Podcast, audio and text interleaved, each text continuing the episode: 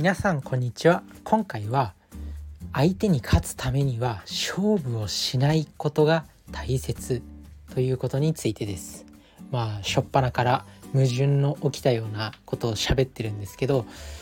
勝負に勝つには勝負しないとダメじゃんって思うかもしれないんですけど実際は勝負をしてはダメなんですね。でこれ詳しくお話ししていきます。でまあね自分自身が最近帝王学っていうものにハマってて、まあ、その本の中からちょっとピックアップして学びを共有していくんですけどまあね戦ったら勝てないっていう分野、まあ、誰しもあると思います。まあ、上上には上がいるし、まあ、会社とか仕事とかで例えばねめちゃくちゃ営業できる人もう自分がどうやってもかなわないっていう人に正面から営業の件数だけで言ったらもう負けちゃいますよねそりゃ。でもこれを視点を変えてみるんですよ。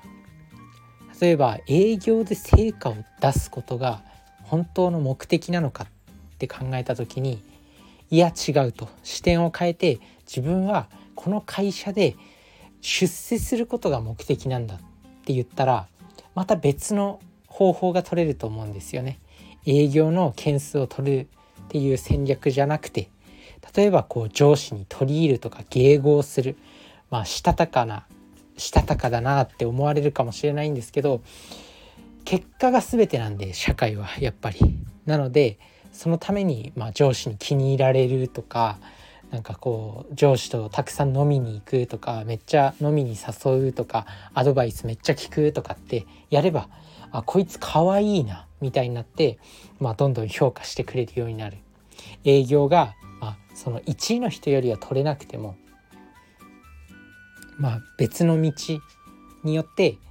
その出世することができるっていうことが起きます。まあ、あとはよくこう昔のね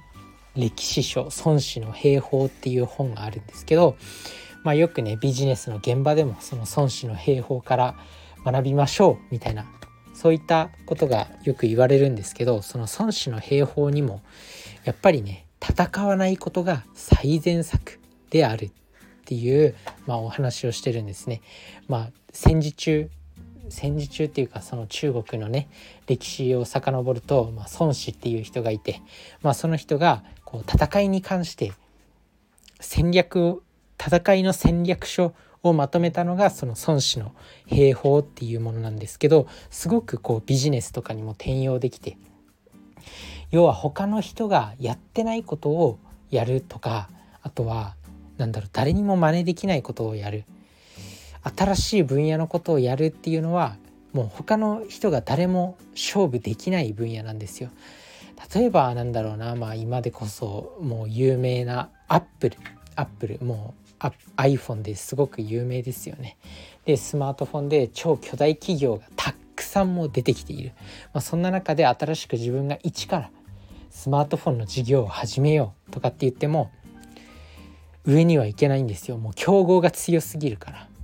だけどその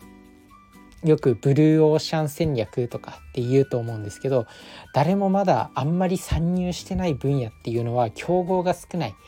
勝負する相手が少ないっていうことなんでそこで一気にこう何て言うの自分で仕掛ければ、まあ、当たる可能性が高い。っていうことですね。なのでまあ勝負しないことって重要だよってそういう戦わないことって重要だよっていう感じになります。なのでまあそのために戦わないためにどうすればいいのかっていう話なんですけどやっぱこれは自分の強みとか自分は何ができるのかっていうのをしっかりと把握しておくことが重要だと思うんですよね。あとは例えばねこうめっちゃモテモテの人がいる。めちゃくちゃモテモテもう顔もイケメンで高身長で勉強もできて仕事もできてスポーツもできてみたいなそういうなんかスーパースターみたいな人ってたまにいるんですよ。そういう人にもう女の子からモテるとかそういった面で勝つことは、まあ、ほぼ不可能にほぼ不可能と言っても過言ではない。ただその能力値を数値化した時にそのイケメンの人はまあ顔が良くて仕事もできてっていうかもしれないけどまあ、なんだろうな全然挨拶をしないとかなんか性格的な面でちょっとクールぶってるみたいなこともあったりしますよね。まあ、クールクールな部分って、まあ、長所にも短所にもなりえると思ってて、まあ、そこの部分で自分がこう結構元気で活発なキャラだったとしたらその部分を好いてくれる女の子とかいるわけなんですよね。だからそういうなんか自分の能力ステータスっていうものを数値化してなんか勝てる分野っていうのを探していくのも重要なのかなと思います。あとはこう自分は結構人前に出るのが苦手なんですけど人前に出るのが苦手というか何て言うのかな。こうあんまりこうワイワイする、まあ、陽キャ陽キャみたいな感じのやつが、まあ、どちらかというと苦手なんですよね。だけどこうなんか2人きりで話すとかなんか少人数で話すあとは誰かの話を聞くっていうのはあ結構得意得意というか、まあ、相手が一方的に喋ってくれたりするとすごく相手の聞き役になれるんですよね。まあ、自分がどちらかというと内向的な性格だからなのかもしれないんですけどまあそれもあって結構そういうのは得意なんでまあその中でね、まあ、相手の強みと自分の強みを比較して勝ってる分野をよりこう蓄積するというか。だから、まあ、仕事に関して別に営業で勝てなくても営業とかなんかそういう自分から話しかけに行くそういった仕事で勝てなくてもなんか自分の向いてる分野の仕事例えば内向的な人だったらカウンセラーとかそういったものが向いてるのかもしれないっていうふうに考えてその分野で成功を収めるっていうのは非常に優れた戦略ですよね。まあ、要はそういうねあのー、あんまりこう陽キャ系の人が得意としない仕事において成果を出せるっていうことになれば、まあ、戦わずに成果を出せるっていうことなんで、まあ、非常にいい戦略なのかなと思います。あとは他の人が誰もやらないようなこと例えばね会社のそのゴミ捨てを真っ先にするとかあとは会社の会社に朝一番に行くとか、まあ、そういったこと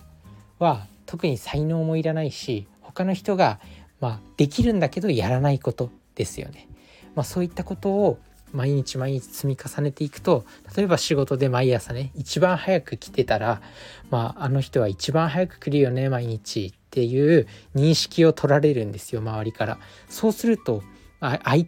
周りからの見る目も変わるしあいつは一番早く来ててなんか早く来てなんか勉強とかしてて真面目だなっていう風な認識に変わっていって、まあ、それが他の人を出し抜く強みになるというかだからなんかこう仕事本来の成果を出すんじゃなくてそういう会社に早く行くとか会社のゴミを早く誰よりも早く捨てるとかまあ、そういったことを積み重ねていくことによって仕事の成果以外の部分でも評価されるっていうことになるんで、まあ、仕事で戦うんじゃなくて、まあ、そういった別の分野で戦うことができるということなんですよ。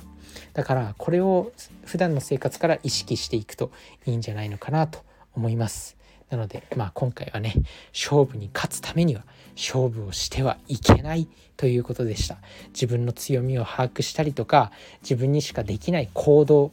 自分が得意とする行動あとは周りの人が誰もやっていない行動とかを積み重ねて